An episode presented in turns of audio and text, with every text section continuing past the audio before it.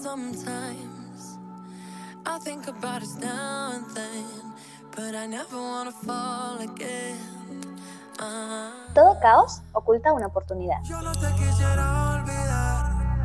Hola a todos, esperamos que estén bien. Hoy comenzamos esta mitad de semana hablando del efecto que nos provocó psicológicamente esta pandemia a todos, pero particularmente en este caso a nosotros los adolescentes. Exacto, amiga. Llegamos a septiembre 16 y nuestro país sigue en aislamiento preventivo y obligatorio, para el bien y cuidado de los demás. Pero nosotros, ¿concientizamos realmente las respuestas de los jóvenes hacia este caos? Bueno, empezamos, Candé. Dale.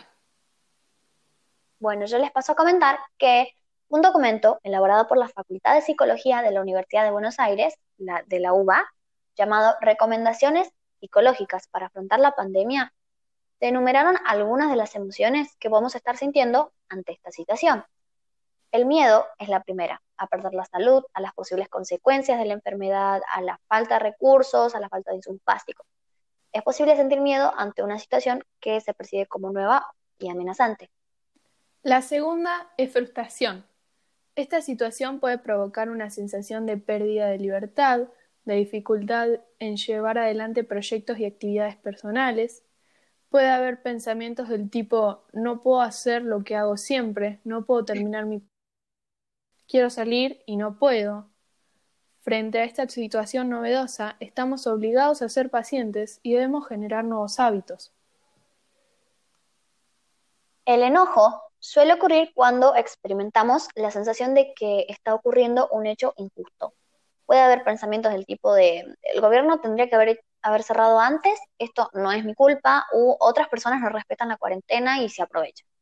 Lo que puede provocar conductas irresponsables como salir de casa o iniciar pleitos. Es importante siempre recordar la importancia de realizar las denuncias por los medios oficiales y no exponerse a situaciones violentas. La ambivalencia es la cuarta. Es posible sentir alivio por estar en casa, pero también emociones como miedo, frustración o enojo. Pueden suscitarse, perdón, en pensamientos del tipo ahora puedo hacer lo que nunca hago, aunque quisiera saber cuándo terminará todo esto. La desorganización es la quinta. El hecho de no poder continuar con la propia rutina es un factor que desorganiza nuestra estructura, ya que perdemos la sensación de control. Es importante recordar la capacidad que tenemos de reorganizar una nueva estructura. Podemos encontrar como la sexta el aburrimiento. El aislamiento provoca que la posibilidad de vincularse para compartir tiempo con otros se reduzca significativamente, con lo cual nuestras actividades de ocio y esparcimiento disminuyen significativamente. Es importante utilizar los medios digitales que tenemos a nuestro alcance para seguir manteniéndonos en contacto.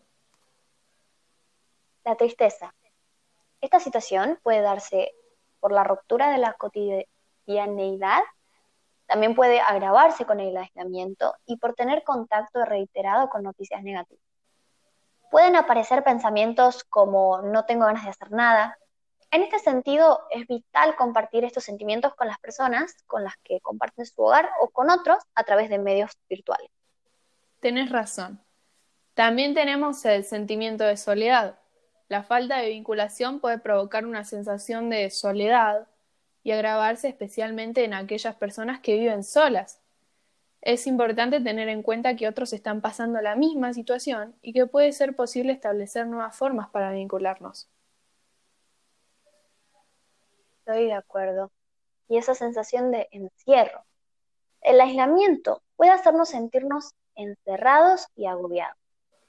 Recordar lo transitorio de esta situación y la posibilidad de realizar otras actividades pendientes en el hogar es muy importante para utilizar recreativa y productivamente el tiempo.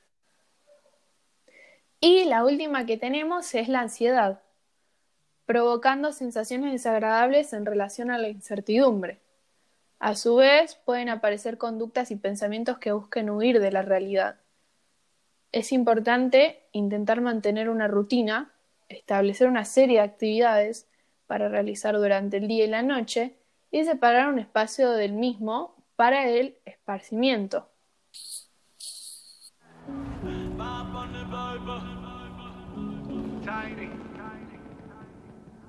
Si quieres descubrir de qué manera los seres humanos nos adaptamos para sobrellevar situaciones inesperadas que representan un desafío, Candy y Vicky te invitan a que escuches su podcast cada semana para reflexionar e informarte a través de Anchor y Spotify. No te lo pierdas.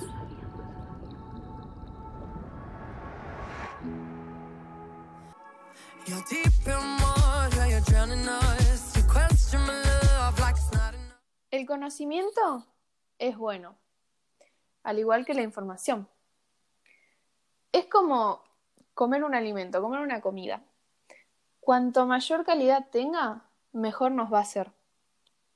Pero, como cualquier comida, debemos regularla, ya que puede tener efectos negativos en nuestro cuerpo. La sobreinformación no es buena porque la gente tiende a consumir información que coincide con su pensamiento previo. Por ejemplo, si tenés pensamientos negativos, vas a consumir noticias pesimistas.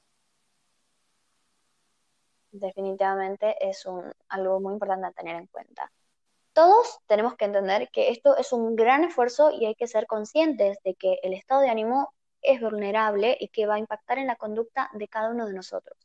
Por eso es que decimos que la cuarentena nos afecta a todos. Sin embargo, no nos afecta a todos por igual.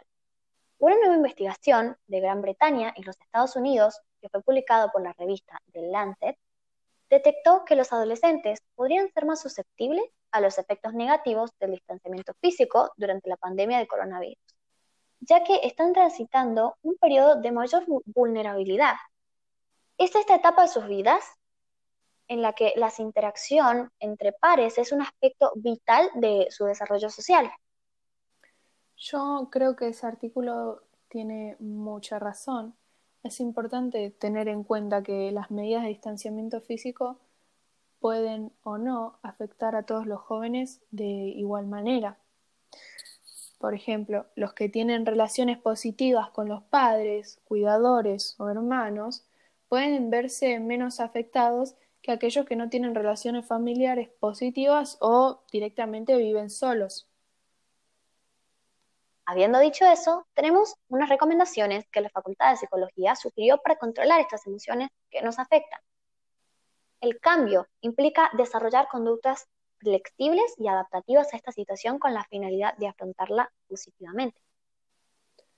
Proponerse aprender algo nuevo a través de tutoriales o cursos online, ya que hay muchos gratuitos y de calidad. Continuar accediendo a la naturaleza y a la luz solar siempre que sea posible. Alimentarse bien y mantenerse hidratado. Y buscar ayuda adicional. Si te sentís muy nervioso, triste, ansioso o que la situación afecta alguna esfera de tu vida, te está afectando fuertemente, busca un profesional de salud mental. Bueno, tocando el tema, queremos comunicarles que estamos en unas fechas con significados, ya que esta es la semana del estudiante. Buscamos remarcarles a nuestros oyentes que esperamos que tengan una muy linda semana, que disfruten, no se presionen hasta el final y pueden, puedan relajarse porque esta situación no cambia el hecho de que todavía necesitan tiempo para ustedes. Tenés toda la razón. Todos necesitamos nuestro tiempo personal y libertad para calmarnos y reflexionar. Hablando de esto último, queremos contarles que una manera de ver esta pandemia con respecto a esta fecha tan importante y significativa para nuestros adolescentes de acá, Catamarca, Digo esto porque se acostumbra a verlos con el paso de los años, viajar con sus amigos al rodeo, por ejemplo, y festejar. Los ayudó a ver este periodo como una etapa de prueba para intentar algo diferente y además ver con quién pueden entablar una mejor y verdadera amistad. Definitivamente que estoy de acuerdo con esto, ya que esta amistad de la que hablas nos hizo darnos cuenta que las personas que nos rodean quienes están para apoyarnos y cuidarnos siempre, hablando tanto de familia como de amigos. También fue una prueba para tener autodisciplina en nosotros, porque la adaptación nos, nos permitió conocernos y entendernos mejor. Exacto. Y bueno, creo que con todo esto concluimos hoy. Sí, les agradecemos mucho como siempre que nos escuchen y esperamos que estos temas les, les agraden para, para así poder seguir con nuestro emprendimiento escolar. Nos vemos. Chao. Chao.